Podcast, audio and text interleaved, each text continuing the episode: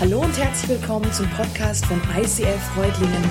Schön, dass du den Weg im Web zu uns gefunden hast. Ich wünsche dir in den nächsten Minuten viel Spaß beim Zuhören. Ja, das ist sehr cool, nach diesem Clip auf die Bühne zu dürfen. Man fühlt sich so ein bisschen wie Hollywood. Zumindest die Musik. Hey, wollt ihr nicht mal denen, die diesen Clip gemacht haben, einen Riesenapplaus geben? Ich finde es mega gut.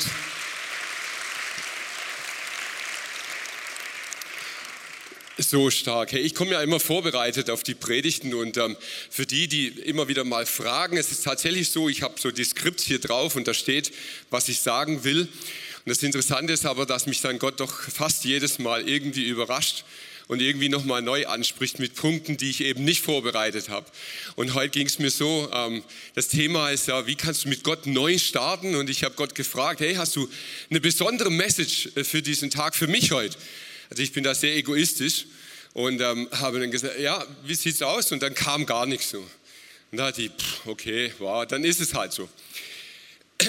Heute Morgen ging die Tür auf und es äh, kam in eine Familie rein, die ich seit vielen Jahren nicht gesehen habe, die ich sehr, sehr liebe. Und ähm, ich habe gespürt, wie Gott zu mir gesprochen hat in dieser Situation drin. Ist das nicht faszinierend, wie unser Herz tickt? Wenn wir, wenn wir das so einmal vergeben haben an jemand, wenn wir einmal jemand lieb gewonnen haben, dann können Jahre dazwischen sein, aber wenn wir uns wiedersehen, dann ist das sofort, spürst du wieder was, sofort wird dein Herz berührt und du merkst, wow. Und ich habe gerade so im Worship gemerkt, das ist wie ein Abbild dessen, wie es Gott geht, wenn er dich heute sieht, wenn er dir heute begegnet. Vielleicht seit Jahren für dich gefühlt das erste Mal wieder Gott zu begegnen, aber du darfst dir sicher sein, sein Herz schlägt gerade wie wild, er freut sich riesig. Vater, und ich danke dir für diese Message, und wenn es die einzige Message des Tages ist, dein Herz schlägt wie wild für uns und du freust dich so riesig, uns zu sehen. Und ich danke dir, dass wir jetzt auf dein Wort hören dürfen, dass wir einsteigen dürfen.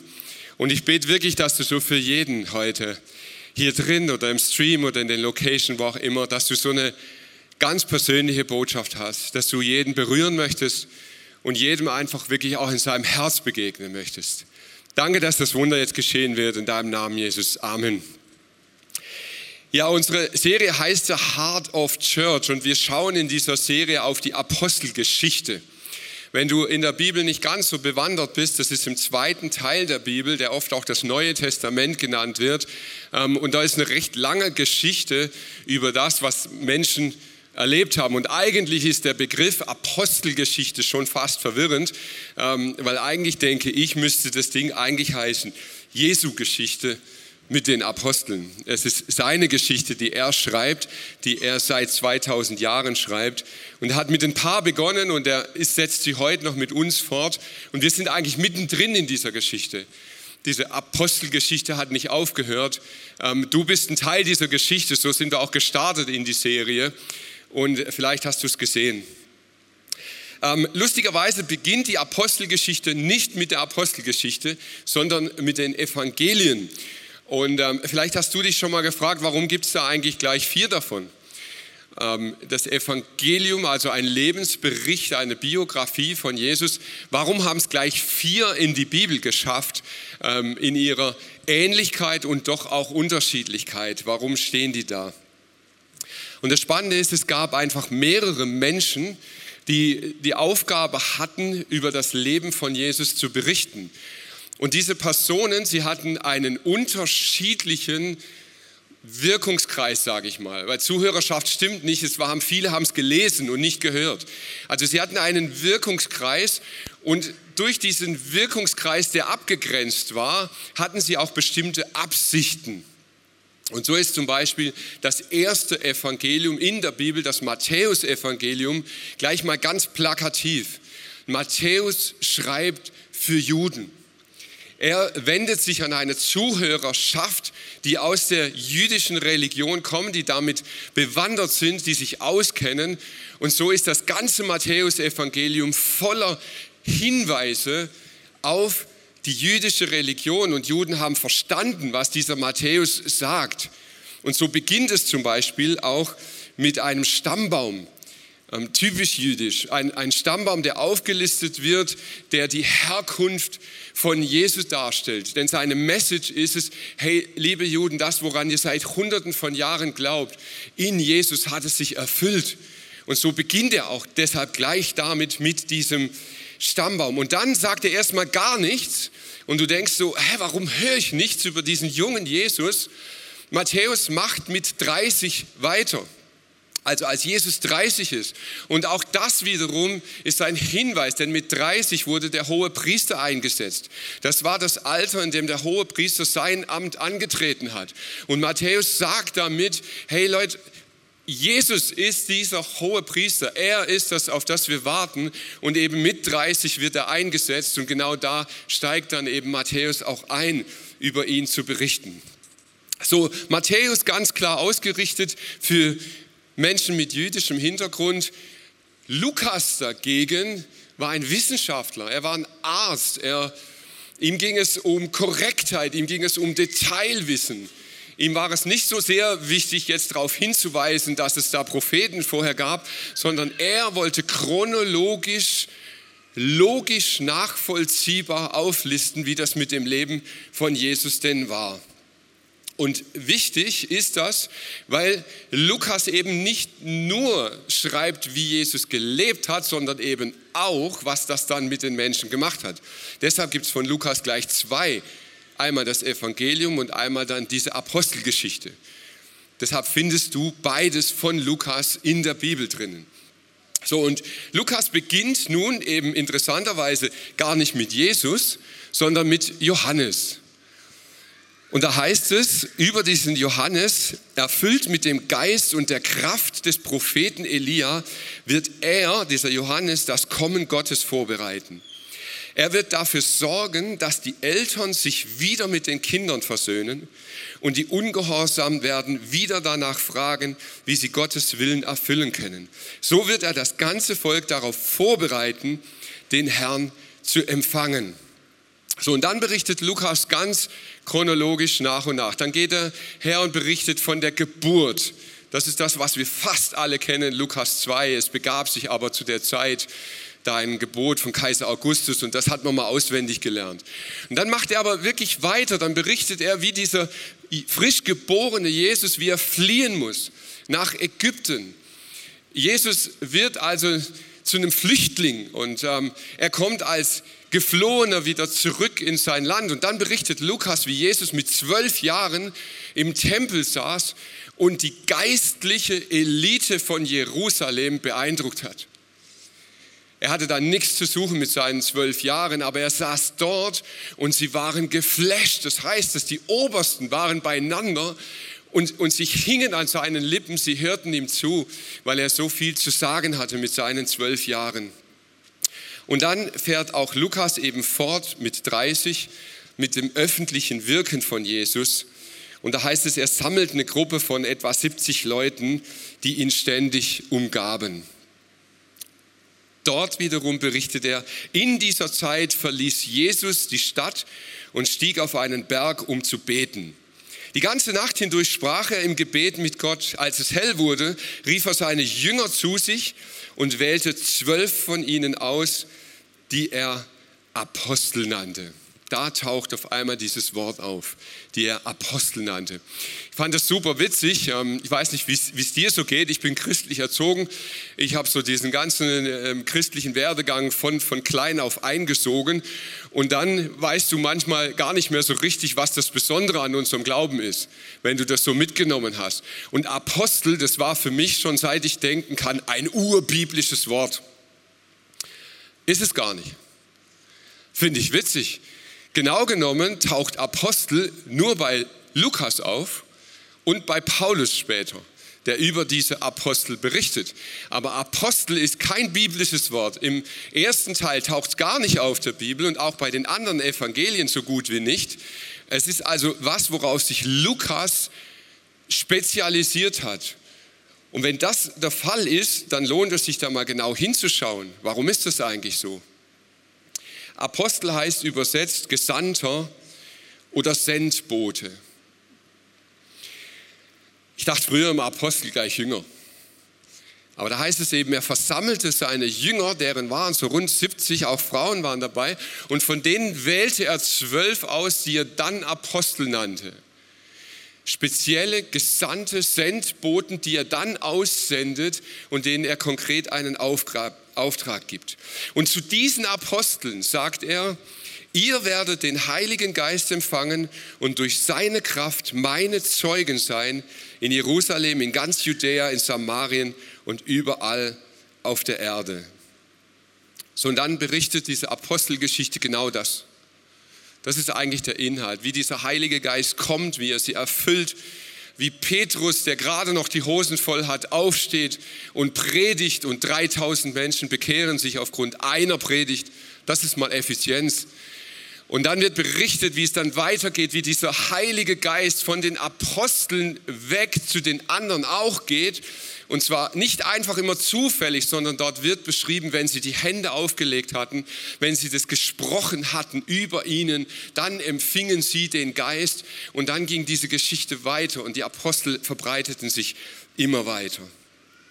Und die Apostel, diese zwölf Gesandten, die erleben einen unfassbaren Boom. Und ich lade dich ein, wenn du deine Bibel dabei hast, schlag sie mit auf oder geh jetzt in deine Bible-App oder lese es an der, an der Wand mit. Apostelgeschichte 5.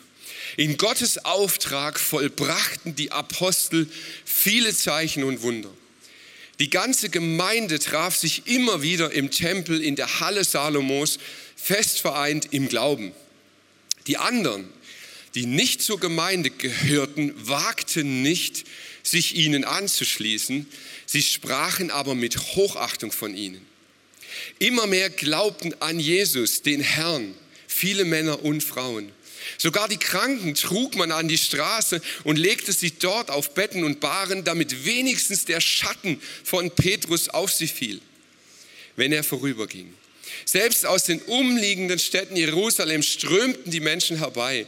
Sie brachten ihre Kranken und solche, die von bösen Geistern geplagt waren, und alle wurden gesund. Wow. Wow. Hey, mega, oder? Wow. Hey, wir haben Kranke heute hier. Ich weiß von einem jetzt speziell, ich oute dich, der hat die Schulter kaputt, der ist Schulter operiert. Und jetzt müsstest du nur nach vorne kommen und hier in meinen Schatten. Einmal durch den Schatten durch und wow, gesund. Wäre das crazy, oder? Immer ganz ehrlich, wer würde das denn nicht gern miterleben? Ist das nicht der Hammer, diese Zeit der Apostel? Hey, da ging dermaßen der Punk ab. Die Leute, sie mussten gar nicht raus, um Zeuge zu sein. Die kamen. Die kamen auf sie zu. Es gab Leute, die trauten sich gar nicht in die Gemeinde, aber sie waren voller Respekt, voller Hochachtung vor dem, was dort passierte. Ganz ehrlich, wer will denn nicht in so einer Gemeinde sein?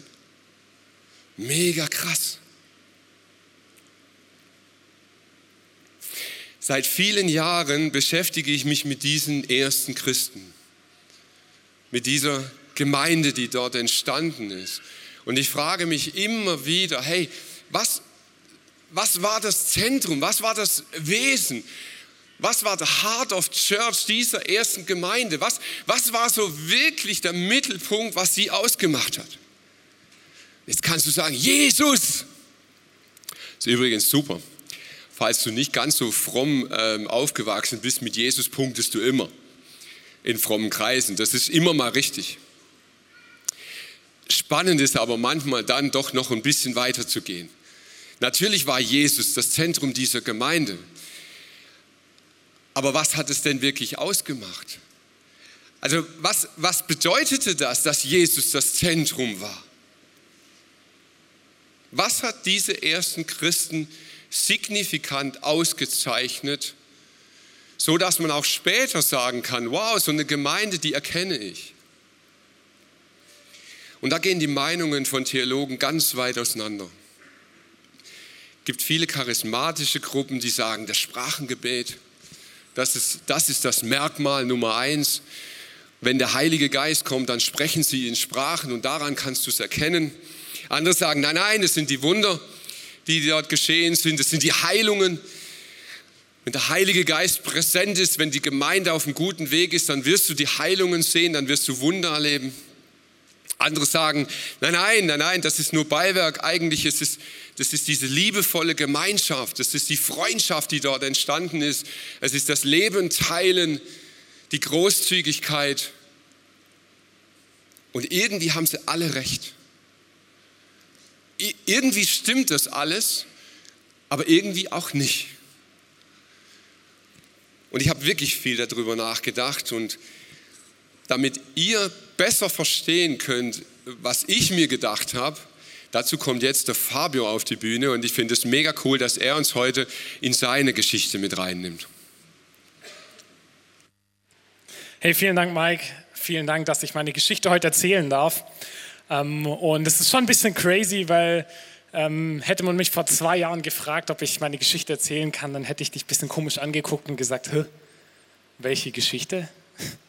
Und hätte man mich vor einem Jahr gefragt, dann hätte ich dich auch komisch angeguckt und hätte gesagt, hm, ich weiß nicht, aber diese Geschichte ist irgendwie nicht erzählenswert. Und heute kann ich eigentlich aus voller Überzeugung von meiner Geschichte erzählen und davon erzählen, wie Jesus auch verändert. Und ich möchte mit hineinnehmen in meine Geschichte und es beginnt ungefähr sechs Jahre in meiner Vergangenheit. Ähm, da war ich gerade 16, 17 und äh, da habe ich meine damalige Freundin kennengelernt. Und es war so die Phase, wo man so ein bisschen in der Berufswahlsfindung äh, war. Ich weiß nicht, hier sitzen einige von euch in dem Alter und es ist so ein bisschen schwierig. Man überlegt, was will man mal in seinem Leben machen, was macht man so. Ähm, und ähm, meine damalige Freundin hat mich davon begeistert, irgendwie für die Gastronomie zu brennen, ähm, in der Hotellerie zu arbeiten. Und ich habe damals gedacht, okay, cool, ich mache mein Abi und dann ähm, lerne ich Hotelfachmann. Und wir haben uns ein bisschen informiert und irgendwann festgestellt, okay, ist gar nicht so einfach und ähm, hier in der Gegend ist auch ein bisschen schwierig. Und wir haben uns dann dazu entschieden, ähm, weiter wegzuziehen nach Düsseldorf, wo ich dann auch meine Ausbildung gemacht habe. Und ich habe wir haben diesen Plan gefasst und ich bin zu meinen Eltern gegangen und ich habe ihnen diesen Plan erzählt und sie haben mich lange angeguckt und sie waren nicht begeistert. Mein Vater hat mich angeguckt und hat mir davon abgeraten, hat gesagt, hey Fabio, tu es nicht. Mach's nicht. Und ja, ich habe nicht auf ihn gehört, ich habe mich dagegen entschieden und für diesen Plan entschieden und äh, wir sind nach Düsseldorf gezogen und ich hatte die Hoffnung, ähm, auch an meinem Glauben und an den Werten, die, die ich habe, die ich in meinem Herzen trage, festzuhalten, genau in dieser Zeit. Und rückblickend bin ich Gott unglaublich dankbar, weil ähm, er auch in dieser Zeit einfach ja, mir nicht von der Seite gewichen ist, an meinem Herz dran geblieben bist, auch wenn ich es nicht geschafft habe oder nicht immer so close an seinem Herz war in dieser Zeit, war er es trotzdem die ganze Zeit. Und nach einiger Zeit, ungefähr nach einem Jahr, ähm, da passierte dann das, wovor mich mein Vater auch gewarnt hatte. Unsere Beziehung ging in die Brüche und ich war, ich war einfach lost, ich war ratlos, ich war, ja, ich war verletzt und ich war ziemlich planlos. Und ich wusste nicht so recht, was ich machen soll. Und ich erinnere mich noch ziemlich gut an diesen Tag. Ich, ähm, ich war hilflos und ich, ich bin einfach aus der Wohnung raus und ich bin in die Stadt gegangen und es hat geregnet und ich bin irgendwo in einem Hauseingang, habe ich mich hingesetzt unter ein Dach und ich, ich habe geweint und ich habe zu Gott gebeten und habe gesagt, hey, warum? Ich habe doch an dich geglaubt, ich habe irgendwie versucht an dir festzuhalten, wir hatten einen Plan, es hat sich doch alles so gut angehört, es hat doch alles funktioniert und ich, ich war sauer mit Gott auch ein bisschen. Und Gott, er sagte zu mir, hey, ruf deinen Vater und erzähl ihm, was passiert ist. Und ich habe zu ihm gesagt, nee. Ich kann doch jetzt nicht meinen Vater anrufen und ihm erzählen, dass genau das passiert ist, wovor er mich gewarnt hatte. Und äh, dann müsste ich ihm ja auch sagen, dass er recht hatte und ich nicht. Und ich habe gesagt, das mache ich nicht. Und Gott hat nochmal gesagt, hey, ruf deinen Vater an. Und ich habe irgendwann mein Handy genommen und sehr zögerlich die Nummer gewählt und irgendwann angerufen und, und meinem Vater erzählt, was passiert ist. Und ich hatte schon damit gerechnet, dass ich jetzt mir gleich irgendwas anhören muss. Irgendwie, ich habe es dir ja gesagt oder ähm, ich habe dich gewarnt. Und alles, was kam, war, hey, ich habe dich lieb und komm nach Hause. Und es hat, hat mich tief berührt. Und ich weiß nicht, ob die Geschichte euch bekannt vorkommt. Sie steht auch in der Bibel, nicht ganz so, aber so ähnlich. Sie nennt sich der verlorene Sohn. Und ich durfte das nicht nur bei meinem Vater leben im Himmel, sondern auch bei meinem Vater auf der Erde. Und ja, es hat mich tief in meinem Herzen bewegt und es war von da an nicht alles gut. Es hat zwei Jahre gedauert noch. Aber dann begann Jesus auch einen Neustart mit mir hier. Am 22. Januar diesen Jahres oder am 20. bin ich zurückgezogen. Am 22. Januar diesen Jahres stand ich das erste Mal wieder hier in dieser Halle und da hat Gott ja einen Neustart mit mir begonnen.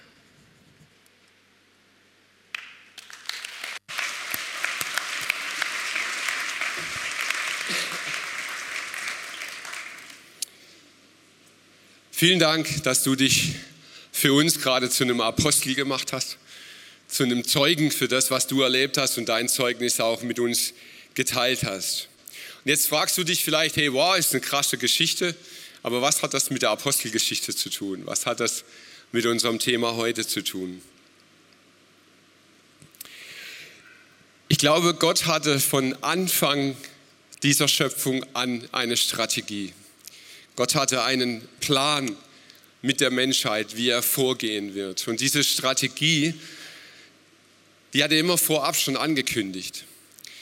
Wir reden viel über Jesus und das Krasse ist, dass Jesus wurde etwa 700 Jahre vorher angekündigt durch Propheten wie Jesaja, die teilweise bis ins kleinste Detail hinein gesagt haben, wie das sein wird, wenn dieser Jesus kommt. Und 700 Jahre später ist es genau so erfolgt.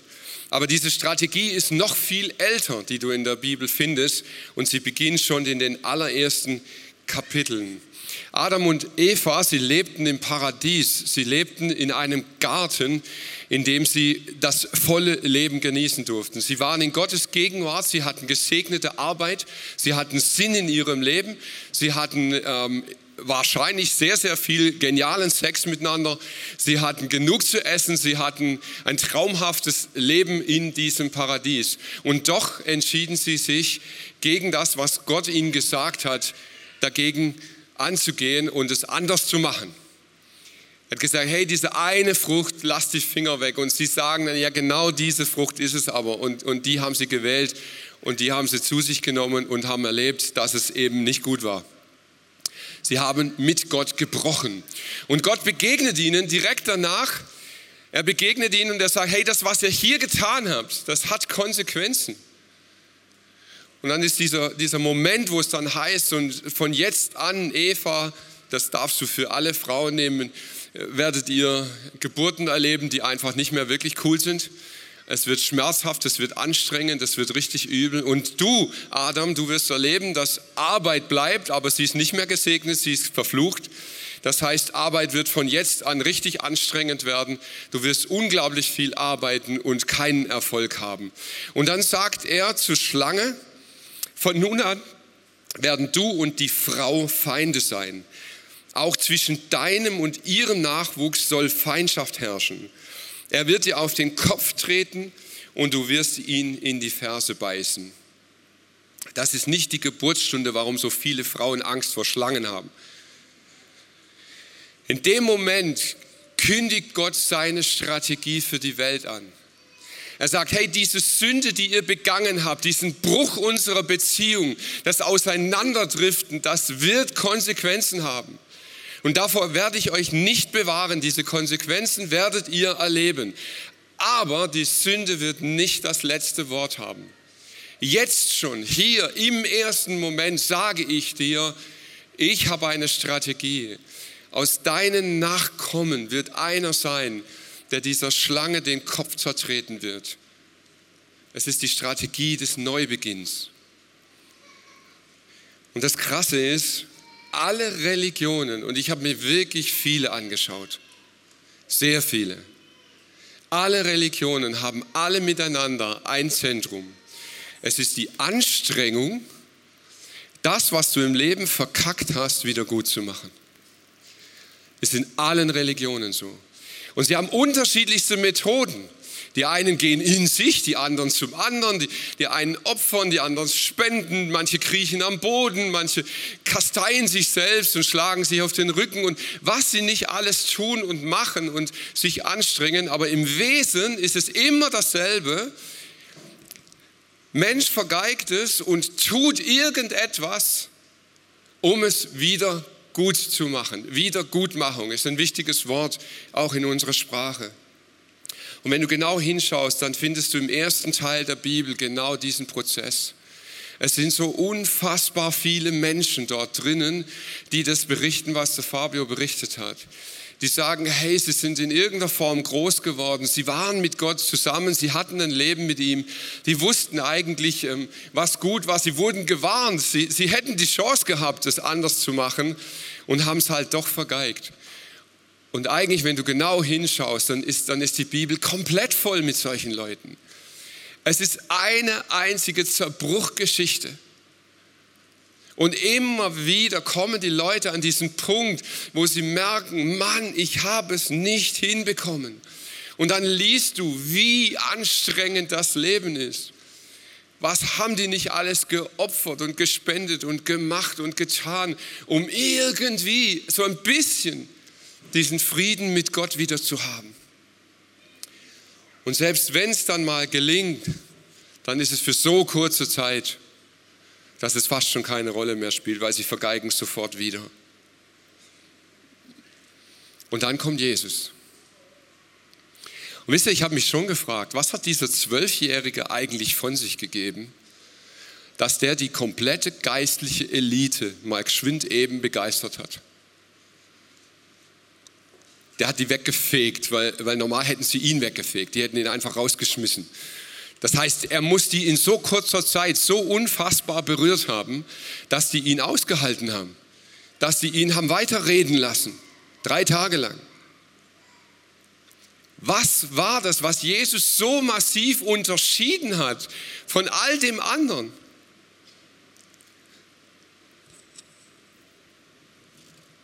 Wenn man sich mal ganz genau anschaut, was Jesus geredet hat und wie er gelebt hat, dann merkst du, in Jesu Erscheinen, in seinem kompletten Leben, in seiner kompletten Lehre zieht sich eine Theologie durch, durch sein ganzes Leben. Es ist die Theologie des Neuanfangs. Er gibt keine Gebrauchsanleitung, wie du es mit dem Vater wieder gut machen kannst. Das tut er nicht. Du kannst, du kannst die Bibel durchforsten, du kannst sie studieren dein Leben lang. Du findest nicht diesen, diesen Bedienungshinweis, hey, wenn du es vergeigt hast, wie machst du es wieder gut? Das macht Jesus nicht. An keiner einzigen Stelle.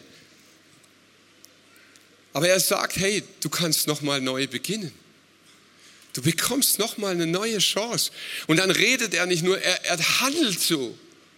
Die Frau, die gerade eben erwischt wird beim Ehebruch, wo es so klar ist, was mit ihr zu geschehen hat. Der Zöllner, der ausgestoßen wird aus der Gesellschaft. Verräter, Lügner, Sünder, Leute, die es verbockt haben. Immer dasselbe. Jesus geht her und sagt, du bekommst noch eine Chance. Du kannst noch mal anfangen. Und dann spitzt sich die Theologie von Jesus zu am Kreuz von Golgatha stirbt er. Ja, und ich sage dir mal ganz ehrlich, das Kreuz von Golgatha wäre nichts. Ehrlich, es, es wäre ein unlogischer Endpunkt einer Theologie, die sich im Nichts verliert, wenn das leere Grab nicht wäre.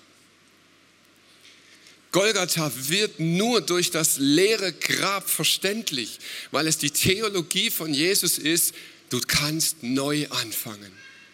Und selbst er stirbt und fängt neu an. Er wird wieder auferstanden. Er, er, er beginnt nochmal von neuem. Und ich glaube, dass das das Kennzeichen ist von Jesus und seinen Nachfolgern. Und jetzt kommen wir zurück zur Apostelgeschichte, denn genau das ist ihre Geschichte. Saulus, ein hochgelehrter Theologe. Er war gebildet und eingebildet. Er gehörte zur Elite, er hat es geschafft, er hatte schon alles hinter sich und er wird ausgewählt. Er bekommt diesen Megajob, diesen neuen Christen da zu verfolgen. Das war eine Ehre für ihn, es war ein Orden, ein Ritterschlag. Und Paulus begegnet Jesus und beginnt ganz neu. Komplett. Er stellt alles auf den Haufen. Er, er wirft alles weg Die Bibel hat manchmal eine sehr derbe Sprache. Er schreibt manchmal, sorry jetzt für den Vokalausdruck, aber beschwert euch bei Paulus, er sagt nachher mal, ich erachte das alles für einen Scheißdreck.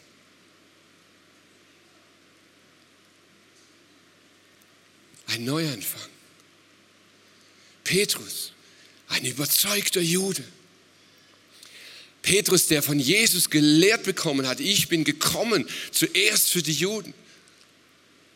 Petrus, der so überzeugt davon war, für wen er da ist. Er bekommt eine Vision von Gott und darauf wird er gerufen zu einem Heiden, zu einem Unreinen. Und er gehorcht Jesus, er, er, gehorcht dieser Vision, er geht zu den Unreinen ins Haus und er selber sieht, wie der Heilige Geist auf diese Heiden kommt, die einen Neuanfang machen. Und Petrus sagt so, wenn ich das gesehen habe, jetzt, jetzt gibt es kein Halten mehr. Wenn die den Heiligen Geist kriegen, dann alle. Markus, der spätere Verfasser des Markus-Evangeliums, der war unterwegs mit Paulus und der hat es komplett vergeigt.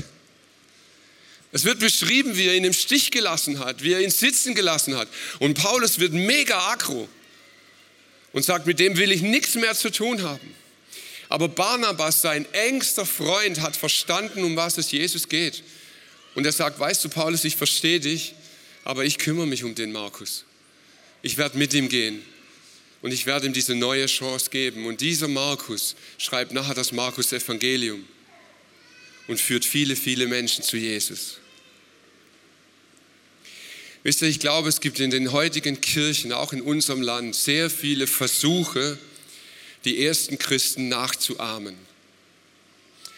Wir versuchen, wir schauen, was haben die gemacht damals und dann versuchen wir, wir machen es einfach auch so. Und dann strecken wir uns aus nach Geistesgaben, dann, dann beten wir um Zungenrede, dann wollen wir Heilungen sehen, dann wollen wir Wunder erleben. Und das ist richtig gut. Ich glaube, dass das echt gut ist, aber ich glaube, dass das nicht das Zentrum war. Wenn wir wirklich das erleben möchten, dann müssen wir zu dem Zentrum kommen, das für sie damals das Zentrum war. Die innerste Botschaft von Jesus. Und das ist Neuanfangen. Und ich möchte dich heute fragen, ob du das verstanden hast.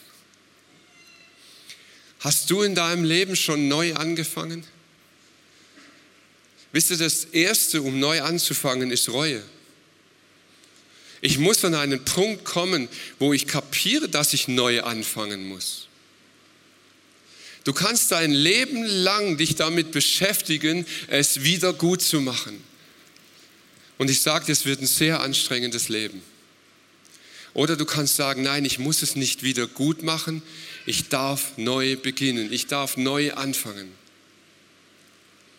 Und ich möchte dich einladen, egal an welchem Punkt du heute stehst in deinem Leben, fang noch mal neu an. Vielleicht sind da Sünden in deinem Leben, über die du immer wieder stolperst. Dinge, die dir immer wieder passieren und du versuchst so krampfhaft, das loszuwerden. Und es ist so anstrengend. Und Jesus lächelt dich an und sagt, hey, fang neu an. Das Alte ist nicht das, was dich prägt. Du kannst neu beginnen, hier, jetzt und heute. Und wenn du das für dich wirklich verstanden hast, hey, dann kannst du Get Free erleben. Dann kannst du einen Tausch am Kreuz erleben. Dann kannst du Dinge, die in deinem Leben nicht gelingen, einfach Jesus geben und sagen, ich kann aufhören, mich anzustrengen, lass mich nochmal anfangen. Einfach nochmal neu.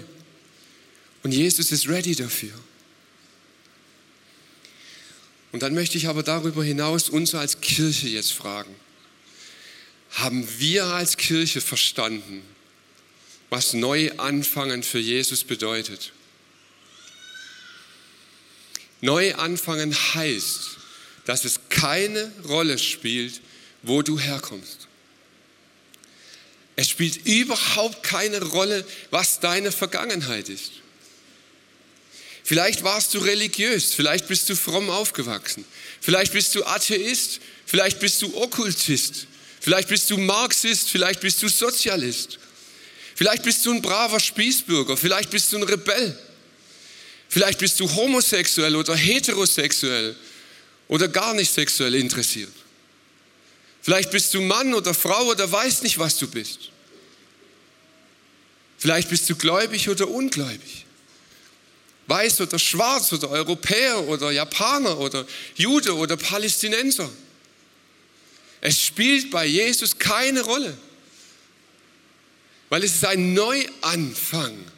Und wenn wir das verstanden haben, dann muss diese Kirche offen sein für jeden. Für jeden, egal wo er herkommt, egal was seine Geschichte ist. Du darfst hier sein und du bist richtig hier. Und dann gibt es einen zweiten Punkt, der mir mindestens genauso wichtig ist, weil man ihn auch ansprechen muss. Neu anfangen heißt auch, du musst nicht so weitermachen.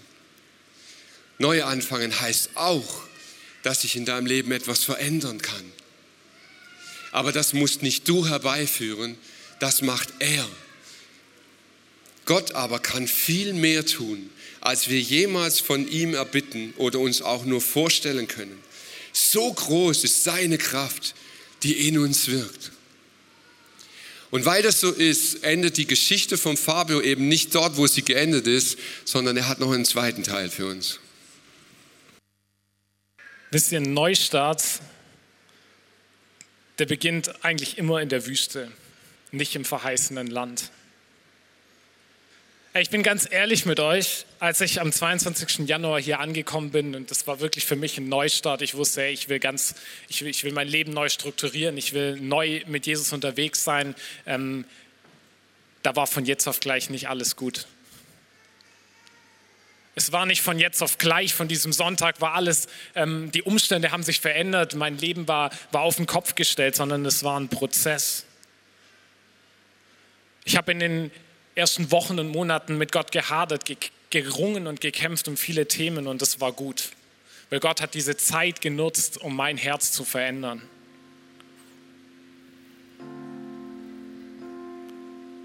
Es war eine Veränderung auf dem Weg von der Wüste ins verheißene Land.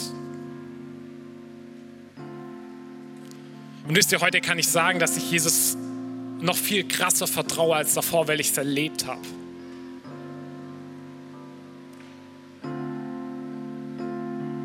Wisst ihr, ich habe alles hinter mir gelassen. Ich habe eine Beziehung hinter, mir gelassen. Ich habe eine berufliche Perspektive hinter mir gelassen. Ich habe meinen Wohnort hinter mir gelassen und bin wieder zurückgekehrt. Und wenn ich eine Sache gelernt habe am Schluss, wenn ich eine Sache davon mitgenommen habe, dann, wenn wir mit Gott einen Neustart machen und Dinge hinter uns lassen, dann ist das, was vor uns liegt, so unfassbar viel besser. So viel größer als das, was wir hinter uns lassen, so viel besser, so viel stärker, weil das das ist, was Gott für uns vorbereitet.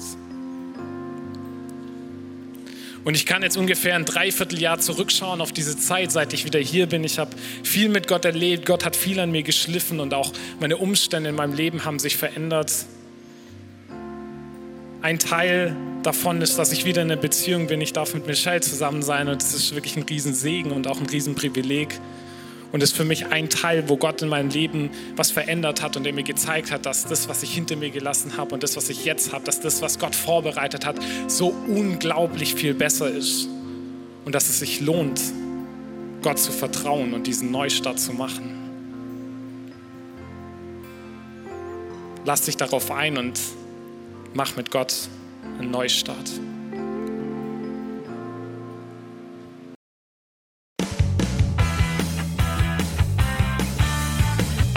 ICF Reutlingen sagt Dankeschön fürs Reinklicken. Weitere Infos findest du unter www.icf-reutlingen.de.